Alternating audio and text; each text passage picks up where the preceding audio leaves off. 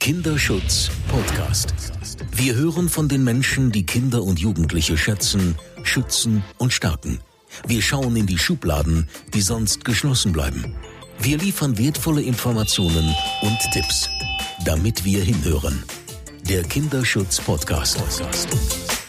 Ja, meine sehr verehrten Hörer und Hörerinnen, ich darf Sie ganz herzlich zu einer weiteren Folge des Kinderschutz Podcasts begrüßen. Und es ist eine besondere Folge, weil wir heute im Jahr 2022 die erste Folge für dieses Jahr haben und damit in das zweite Jahr unserer Podcast-Reihe einsteigen. Und ich freue mich ganz besonders, eine langjährige Freundin und wie ich immer gerne sage, Enthusiastin für den Kinderschutz begrüßen zu dürfen. Und es ist auch so ehrlich gemeint, äh, weil sie unermüdlich äh, auch auf die Straße geht, bei Aktionstagen dabei ist, auch wenn ganz wenig Menschen da sind, trotzdem immer wieder durchhält und sagt, ja, wir müssen auf die Straße, wir müssen was tun, nämlich Irmi Wette. Und liebe Irmi, ich freue mich sehr, dass du heute da bist. Lieber Jerome, ich freue mich auch. Vielen Dank. Na klar. Ich meine, wir kennen uns schon wirklich sehr lange. Damals noch äh, über die Konstanzer Puppenbühne, wo du ja vor allem mit dem Theaterstück äh, Pfoten weg äh, nach wie vor ganz stark unterwegs bist, aber jetzt im hohen Norden lebst und arbeitest und agierst für den Kinderschutz mit der Figurenzauberei. Vielleicht willst du erst mal ein bisschen was erzählen. Ähm, was machst du denn eigentlich mit der Figurenzauberei und wer seid ihr? Also ich mache, ich darf meinen absoluten Lebenstraum realisieren. Das heißt, wir haben uns hier ein Landgasthaus gekauft, das renoviert und haben hier fantastische Räume, um Figurentheater, aber auch andere Theaterformen Kindern, Erwachsenen, Senioren, allen, die Lust haben, Theater auch zu machen, zur Verfügung zu stellen und eben hier auch verschiedene Theaterformen anzubieten, sowie musikalische Veranstaltungen. Und wir haben auch Räumlichkeiten, sprich wir haben eine Tonwerkstatt, eine Holzwerkstatt und eine Metallwerkstatt, in denen wir Kinder Kunst, Kreativität nahebringen wollen, aber auch Jugendlichen sowie auch Erwachsenen. Und da ist auch ein ganz besonderer Punkt, ähm, da wir leider in Deutschland ja eher täterorientiert sind vom Staat her, haben wir hier jetzt die fantastische Möglichkeit, Betroffenen kostenfrei über unseren Verein finanziert, über Fördergelder finanziert, kostenfreie Kunstkurse der verschiedenen Art zu ermöglichen. Ob das Töpferkurse sind oder eben vor allen Dingen unser Schwerpunkt natürlich Figurentheaterkurse, die Sie bei uns machen können. Wie kann ich mir das vorstellen? Also ähm, ist es dann tatsächlich auch eine, eine Therapieform, ähm, um, um äh, Erlebtes einfach zu verarbeiten? Vielleicht nimmst du da mal alle noch ein bisschen mit. Gerne. Es ist ein bisschen ähm, freier gedacht. Also es ist so, ich bin selber ja keine Therapeutin, das muss ich ganz klar so sagen, auch wenn ich viele Jahre Kunsttherapeutin werden wollte und es auch eine Zeit lang studieren wollte aber damals eben gemerkt habe, wow, das ist über 80 Prozent Anamnese und ich bin eher der Schaffi, wie du ja auch schon weißt. Ich muss eher kreativ mit den Händen was tun, die Leute begeistern, sie mitnehmen und ihnen eben archäologisch teilweise auch ihre Kreativität wieder freischaufeln. So ist es von meiner Seite her auch, dass ich einfach diese Kreativität, dieses Potenzial, diese Möglichkeit den Menschen zum einen zur Verfügung stelle. Zum anderen haben wir, und sind wir auch immer noch dabei, haben wir aber auch schon ein Netzwerk geschaffen, schaffen mit eben Musiktherapeuten, mit äh, diversen anderen Therapeuten, die dann nicht nur im Background, sondern die ebenfalls dann auch Kurse anbieten, die aber präsent sind. Ja, mhm. selbstverständlich bin ich mir dessen bewusst, dass im kreativen Tun auch diverse Dinge aufgehen können. Und da muss natürlich ein Netzwerk da sein, was die Menschen dann auffangen kann. Mein persönlicher ähm, Anteil ist eben, die Kreativität zu erschließen, die Menschen zu bestärken, zu unterstützen. Und ich gebe schon seit über 30 Jahren ja die verschiedenen Kunstkurse und habe da eben natürlich einen riesen Potpourri an Erfahrungen, wie ich Menschen da einfach auch diese Form, diese wunderbare Sprache der Kreativität auch ähm, einfach erschließen kann. Und allein das ist ja schon eine wunderbare Form der Medizin sozusagen, ja, da dann ja kreativ zu arbeiten.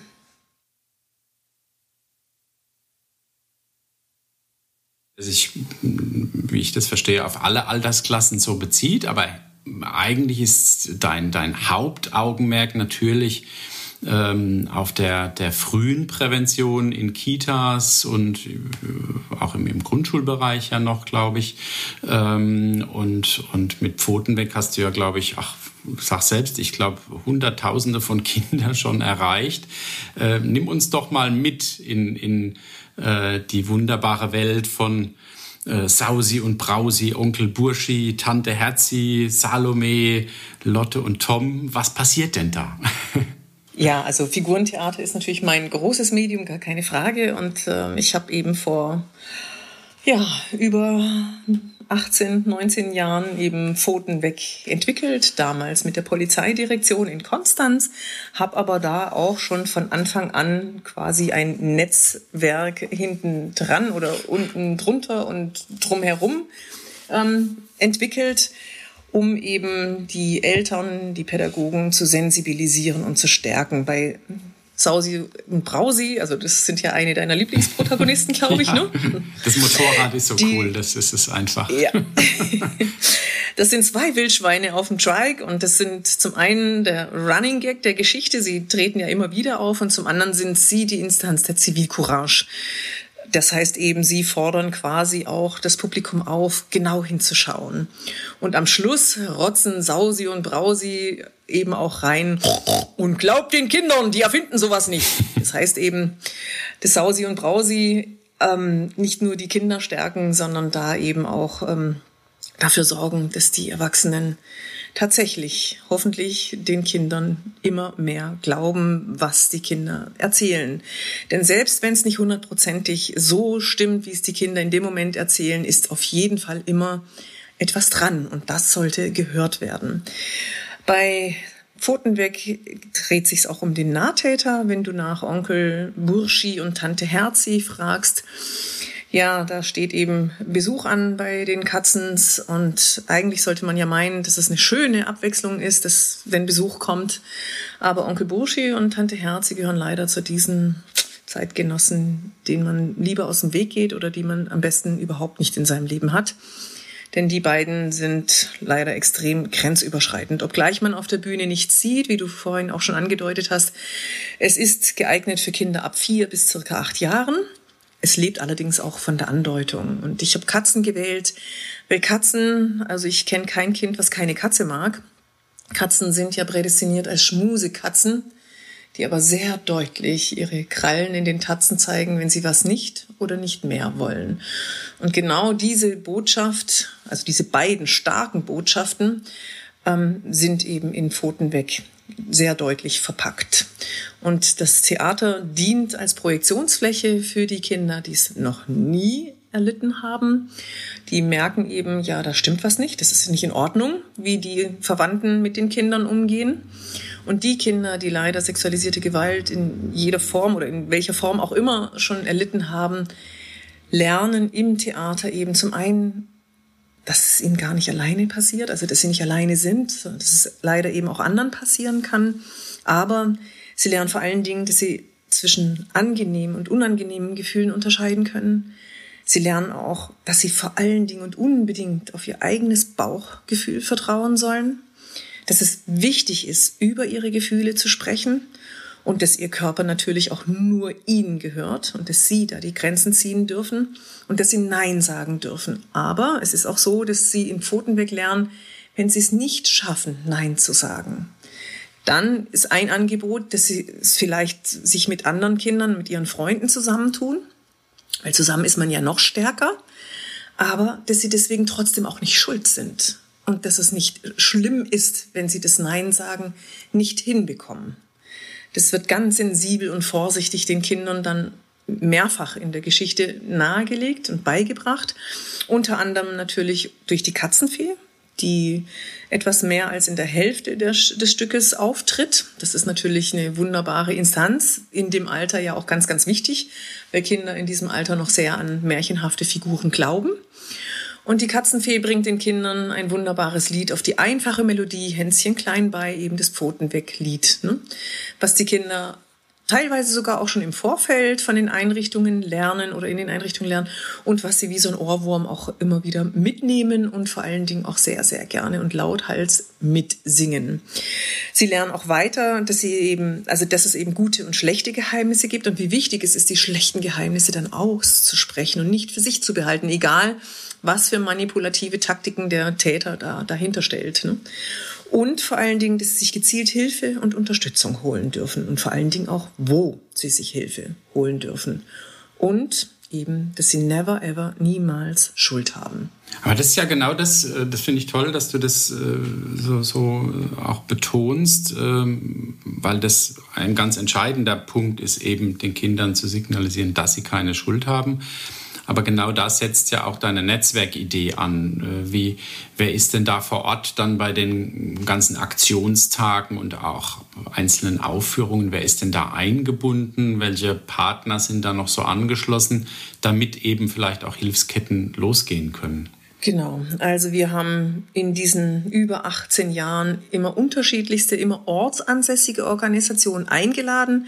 Natürlich ist es leider auch, wie du ja selber weißt, nicht immer allen möglich, dabei zu sein, aus personellen Gründen. Also wir haben ja diesen Aktionstag immer so konzipiert gehabt, der immer an einem Sonntag stattgefunden hat oder an Sonntagen stattfindet, manchmal auch an einem Samstag, damit eben Otto Meyer, Lieschen Müller, eben die Eltern, vielleicht sogar auch teilweise die Großeltern, das haben wir oft gehabt, dass die dann an diesem Sonntag frei hatten und mit der ganzen Familie kommen konnten. Und dann haben wir eben nach der Aufführung die Möglichkeit, dass eben diese Menschen an den verschiedenen Ständen, ob das der Kinderschutzbund, der Weiße Ring, mit dem ich sowieso übrigens seit 2014 in einer intensiven deutschlandweiten Kooperation stehe, aber eben auch verschiedene kleine Initiativen oder nicht ganz deutschlandweit äh, verankerte Initiativen ob das auch die Grauzone war in Donaueschingen und oder eben diverse andere von der Caritas, Diakonie. Auch das Jugendamt ist immer mal wieder mit dabei, die dann tatsächlich sogar am Sonntag vertreten sind.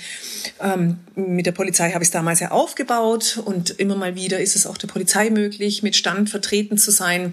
Aber wir haben auch Jujutsu oder andere Selbstbehauptungsinitiativen immer wieder mit im Boot die dann eben auch den Kindern das körperliche Nein präsentieren, was ich nicht nur charmant finde, sondern was ich ganz toll finde. Zum einen, dass die kleinen Kinder das anderen Kindern zeigen und beibringen. Mhm. Ne? So, hey, ja, so geht Bruder, ein auch ja. Hinstehen. Genau, oder der große Bruder, die große Schwester, hallo, die das auch präsentieren können. Und natürlich ist es eben äh, auch toll für manche Mütter, die dann denken, oh Gott, selbst, also ne, Kampfschule, da möchte ich mein Kind nicht unbedingt hintun, aber die dann eben mitkriegen, so wow, Selbstbehauptungsinitiativen beziehungsweise eben Karate, Jiu-Jitsu, das zeigt den Kindern ja was ganz, ganz Tolles, auch schon ab vier. Mhm. Ne? So.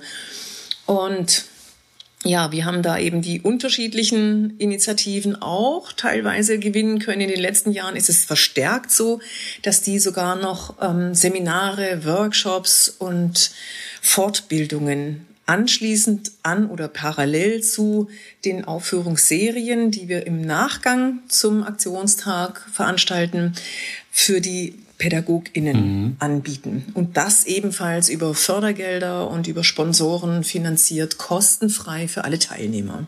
Und wir laden auch übrigens seit vielen, vielen Jahren immer wieder auch die Erzieherfachschulen ein. Oder wenn es Studiengänge gibt in den Örtlichkeiten oder nicht Örtlichkeiten, in den Orten zum, ähm, für die Lehrer und oder eben soziale Arbeit etc., dass die ebenfalls kostenfrei zu den Aufführungen können, anschließend eine weiter, also eine Fortbildung von mir bekommen zum Thema eben hier Prävention im Rahmen von Figurentheater und aber eben auch, dass die kostenfrei eingeladen werden zu diesen Fortbildungsmaßnahmen. Ja, das hört sich alles sehr, sehr schlüssig an und, und auch äh, wichtig und, und richtig, dass man einfach die, die vor Ort Strukturen nutzt und einbindet, weil nur so kann eben auch äh, die Prävention als solche fruchten, dass dann eben, wenn auch Fälle sind, äh, sich die Kinder entsprechend äh, oder auch die Angehörigen dann dahin wenden können. Ähm, und dass es dann auch weitergeht, dass du quasi auch viele Impulse setzt, aber dass es dann im Nachgang auch weitergeht. Das ist, glaube ich, ganz entscheidend. Und vor allen Dingen eben auch, dass die Hemmschwelle weiter und weiter und weiter herabgesetzt wird. Ja. Ne? Ich habe so oft erlebt, dass die Eltern dann so dankbar waren, dass da tatsächlich dann auch eine Person zu sehen war, ne? dass sie dann auch Erstgespräche führen konnten oder einfach auch nur mal gucken konnten, wow, die von der Caritas, die sieht aber total sympathisch aus oder wow, von Wildwasser zu der traue ich mich dann auch mal hin. Ne? Mhm. Ne? Das ist dann nicht nur eine anonyme Telefonnummer, sondern da werden dann einfach auch die Personen übrigens auch immer natürlich selbstverständlich, bevor wir dann loslegen mit dem Aktionstag vor der Aufführung, kommen alle nochmal an die Bühne nach vorne und stellen sich und ihre Einrichtung auch selbst vor. Mhm. Jetzt ist ja das ganz Besondere, und da sage ich ja schon mal Glückwunsch, du hast ja auch prominente, tolle Unterstützung ähm, von Daniel Günther, dem Ministerpräsidenten von Schleswig-Holstein. Ich glaube, er hat die Schirmerschaft für Pfoten weg übernommen. Ja, juhu. Seit April 2021 hat tatsächlich Herr Ministerpräsident Daniel Günther die Schirmherrschaft übernommen und hat so ein entzückendes Grußwort, was bei uns auf der Homepage zu sehen ist, von Pfoten weg äh, gesprochen. Und das ist einfach ein unglaubliche Wertschätzung auch, ich glaube, allen Menschen gegenüber, die sich in der Prävention schon seit vielen Jahren beschäftigen oder die eben, ja, auch Betroffene, die einfach merken, wow, es bekommt einen ganz anderen Stellenwert. Ja, dass eben solche Politiker sich auch so engagieren und so eine Wertschätzung auch aussprechen. Ja. Und es geht natürlich auch weiter. Also wir hatten ja auch ähm, in Münster letztes Jahr die Frau Büdenbender als Schirmherrin und das ist natürlich auch fantastisch, wenn so eine Persönlichkeit, so eine Prominenz dann auch so ein sehr, sehr eindrückliches Grußwort in die Welt schickt. Nein, das ist auch eine Wertschätzung für das, was du seit, äh, seit 20 Jahren sozusagen machst und, und, und ackerst für den Kinderschutz. Das ist wirklich beachtlich und äh, wenn es dann, wie du sagst, das auch so herzlich ist von den, von den Menschen, das ist ja auch das Entscheidende und das ist nicht eben nur gerade mal so ein Grußwort von der, vom Referat geschrieben, sondern äh, das merkt man, glaube ich, auch. Und vielleicht verrätst du unseren ZuhörerInnen äh, gleich an der Stelle mal die Webseite, dann können Sie sich nämlich das mal anschauen, nicht nur auf Pfoten weggucken, sondern auch die Grußworte lesen. Ja, sehr gerne. Das ist www.pfoten-weg.de. Sehr gut. Das war der Werbeblock an der Stelle. Dankeschön dafür. Ja, also ich finde halt einfach, ähm, ich bin halt in der Beziehung auch ein bisschen eine Wadenbeißerin gewesen. Ich habe ja manche Schirmherren auch äh, ein zweites, ein drittes Mal gehabt und da ist schon auch eine intensive Beziehung entstanden und ähm, wo ich einfach auch also wenn du dir vorstellst, ich bin ja auch mit verschiedensten Betroffenen befreundet, beziehungsweise bin auch mit betroffenen Initiativen aktiv. Ja, ich habe auch eine intensive Kooperation mit Tour 41 und somit kann ich einfach auch da netzwerken, nicht nur im Sinne, dass wir zusammen wirken, sondern auch, indem ich einfach diverse Schreiben oder diverse Problematiken weiterreichen kann. Ja, also da bin ich einfach eine alte Arachne, die da im Hintergrund auch diverse Netze oder Autobahnen quasi nutzt, um Informationen weiterzureichen. Informationen, die manch Politiker gar nicht hat oder der in dem Bereich überhaupt nicht tätig ist. Und das halte ich für sehr, sehr wichtig, dass da einfach tatsächlich Informationen weitergereicht werden. Ja. Hilft ja auch uns. Du hast ja auch unsere starke Kinderkiste äh, immer huckepackt dabei, auch wenn sie nicht ganz so leicht ist, aber du hast sie immer dabei bei deinen Aktionstagen und, und zeigst sie und machst darauf aufmerksam. Und das ist ja das Schöne. Ich glaube, in, in unserem Themenfeld kommt es darauf an, äh, sich zu verzahnen und, und dass Dinge ineinander übergehen. Und äh, sag ich mal, wenn du zum Beispiel Impulse setzt, mit, mit, äh, mit Pfoten weg. Äh, wäre ja ganz toll, dass dann auch vielleicht Kitas sagen, ja, vielleicht äh, etablieren wir die starke Kinderkiste um, um da auch nachhaltig dran zu bleiben jedes Jahr. Und das brauchst viel mehr. Und an der Stelle einfach auch nochmal Danke und äh, dass du das tust. Lieber Jerome, da danke ich dir, dass ich da eine zur Verfügung gestellt bekommen habe, weil es natürlich auch wirklich ein ganz, ganz wertvoller Baustein ist. Und die Menschen, und das erlebe ich ja immer wieder, ich habe sie übrigens auch auf den Demonstrationen mit dabei, mhm. ne? da stelle ich sie immer auf einen extra Tisch Ja, und die Leute haben da die Möglichkeit tatsächlich, sie zu begreifen, mhm. ja, und ähm, anzufassen und sich die ganzen Dinge mal genauer anzuschauen, damit sie da ein ganz anderes Bild bekommen. Und das finde ich natürlich ein riesiges Geschenk, dadurch eben auch in die Welt zu spreadern. Und so ist es ebenfalls mit dem Zusammenwirken. Da steckt ja wir drin in Wirken. Und so ist es natürlich wunderbar, wenn wir uns da gegenseitig auch stärken können. Denn ich denke, dass wir uns da noch viel, viel mehr alle zusammen schließen können, um das Netz noch enger zu spinnen. Ich sage immer, das Darknet ist weltweit mhm. ne, aktiv, aber Licht ist stärker als jede Dunkelheit. Das weiß ich nun mal einfach vom Theater. Mhm. Und so ist einfach auch mein Credo, auch das Credo unseres Vereins, dass wir da tatsächlich überall noch mehr Licht hineingeben in diese Dunkelheit. Mhm. Ne? Ja, notwendig, aber auch schwer genug, diese, diese Dinge zu tun. Aber wenn wir es nicht tun, wer tut's denn? ja, aber äh, ich will gerne nochmal einen spannenden Übergang schaffen. Wieso sind wir eigentlich zusammengekommen? Naja, ich glaube, äh, es hing mit dem Namen unserer Stiftung zusammen, nämlich Hänsel und Gretel. Äh, ich glaube, die meisten oder viele von unseren ZuhörerInnen äh, wissen gar nicht, was du mit Hänsel und Gretel zu tun hast. Und ich glaube, das wäre nochmal richtig spannend, das zu erzählen. Also ich bin jetzt gerade ernsthaft am Überlegen. Ich kann mich noch unglaublich gut an unser Telefonat erinnern. Mhm. Unser allererstes, was ja auch sehr, sehr lange ging. Aber wie ich tatsächlich auf dich gestoßen, ich glaube durch die Polizei. Ich glaube, die Polizei hatte mir gesagt, ja, die Stiftung Hänsel und Gretel veranstaltet den ersten Kinderschutzkongress, mhm, war das, ne? genau. ne? Und daraufhin haben wir natürlich so viel Gas gegeben. 2003. 2003 hm, war das, ja. Ja, und deswegen, ja, hatte ich dann gedacht, wow, Wahnsinn, eine Stiftung Hänsel und Gretel, unglaublich. Also, ja, ähm, ich bin da natürlich auch in den ganzen letzten Jahren intensiv hineingewachsen und freue mich sehr. Also ich meine, das ist tatsächlich eine, eine sehr emotionale, wunderbare Herzensgeschichte. Denn meine Urgroßmutter, die Mama, äh, die, die, die Oma meines Vaters, hat das Libretto zur Oper Hänsel und Gretel geschrieben. Und ihr Bruder, mein Urgroßonkel Engelbert Humperdinck, hat dieses wunderbare, weltberühmte Werk komponiert. Und somit habe ich natürlich eine extreme Herzensverbindung, lieber Jerome, zur Stiftung Hänsel und Gretel und freue mich riesig, dass ich jetzt auch tatsächlich so gereift bin, auch das Bilderbuch zur Oper Hänsel und Gretel zu kreieren. Ja, also tatsächlich eine leibhaftige Nachfahrin äh, von Engelbert Humperdinck und Adelheid Wette, äh, die eben, ich glaube, die erfolgreichste Oper weltweit. Also ich habe das tatsächlich irgendwo mal gelesen. Ich kann mir nicht vorstellen, vielleicht gibt es noch ein, zwei andere, die genauso erfolgreich sind, aber äh, ich glaube, ich kann mir nicht vorstellen, dass irgendeine noch mehr aufgeführt wurde und weltweit so bekannt ist. Und, äh, die Zauberflöte. Zau ja, okay. Ach, die gibt es auch noch. Ja. Und Carmen gibt es auch noch. Also es ist auf jeden Fall, also die ganzen letzten Jahre seit, also seit Bestehen unter den ersten fünf mhm. Opern weltweit gerankt. Das ist immer noch so, das ist bis heute so und das ist ähm, ja natürlich eine, eine riesen, riesen, riesen Nummer. Das sind Riesenschuhe in die ich natürlich erstmal vorsichtig hineinwachsen durfte. Mhm. Aber eben, ich bin sehr, sehr dankbar und froh, dass ich da tatsächlich reingereift bin. Denn, lieber Jerome, natürlich ist die Stiftung Hänsel und Gretel für mich da auch ähm, ein Stück weit ein, wie soll ich sagen, keine Peitsche gewesen, aber so ein, so ein Ansporn. Mhm. Zu sagen, ja, dieses Bilderbuch widme ich unter anderem euch und ich möchte eben, dass nicht nur das Bilderbuch, sondern eben auch das Figurentheaterprojekt dann zugunsten der Stiftung Hänsel und Gretel aufgeführt wird. Mhm.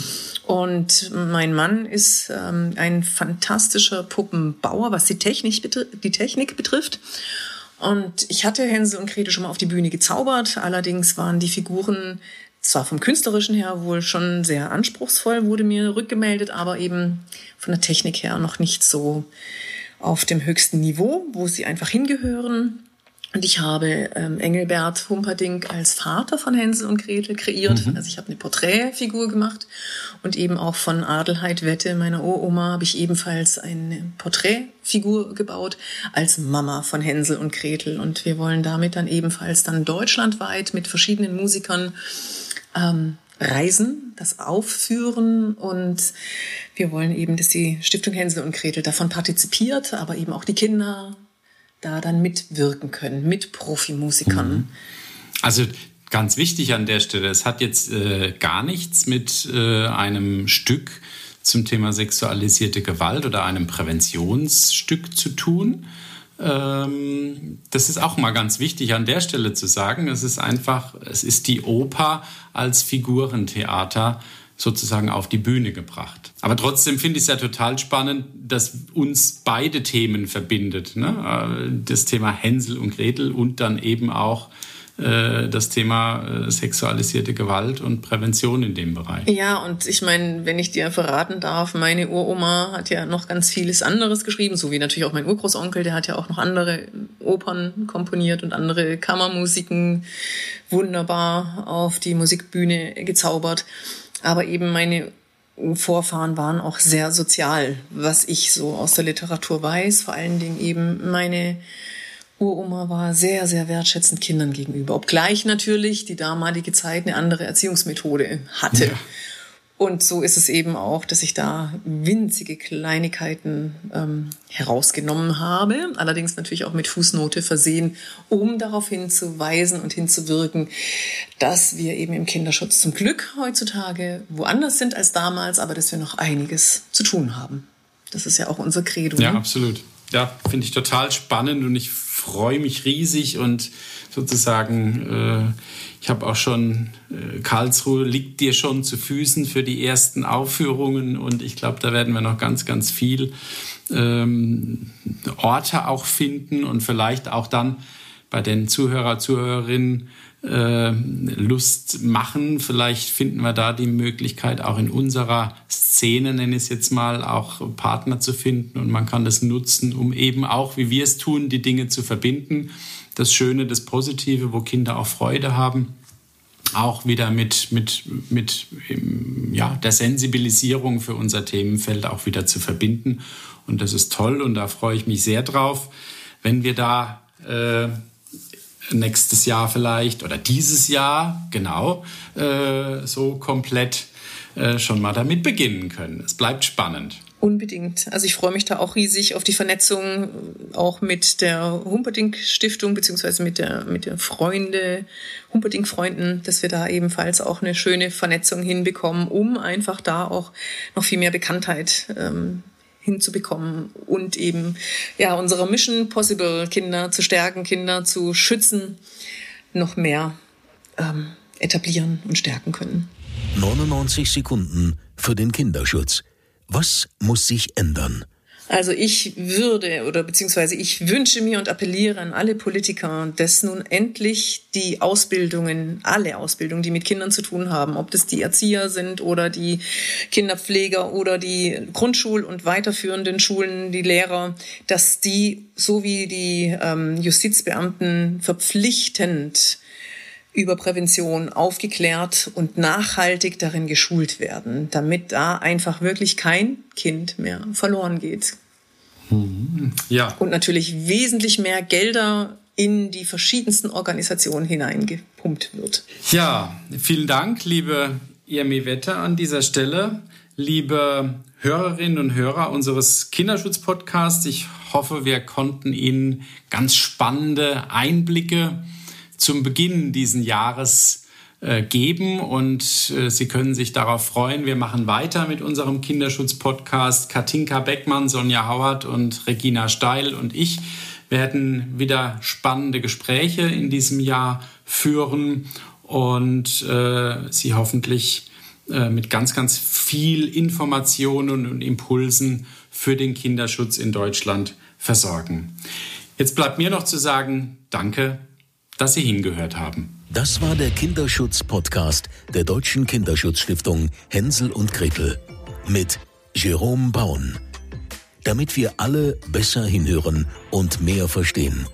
Wollen Sie mehr hinhören? Dann abonnieren Sie unseren Kinderschutz-Podcast überall da, wo es Podcasts gibt und unter kinderschutz-podcast.de.